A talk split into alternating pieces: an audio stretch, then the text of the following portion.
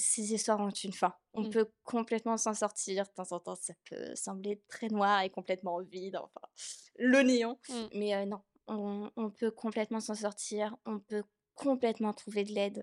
Vraiment. Il y a plein de personnes. Enfin. euh, et toutes les familles sont pas parfaites. Euh, on n'a pas toujours la chance de ce côté-là, mais euh, les familles, c'est aussi un choix. Euh, et enfin, c'est un choix.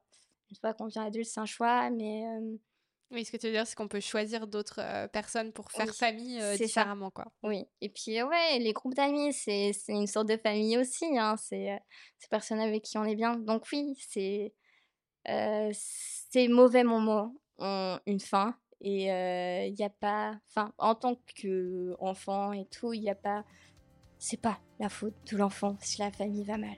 Du tout. Même si l'enfant est pas sage, même si l'enfant a de mauvaises notes ou des trucs comme ça, c'est pas la faute de l'enfant.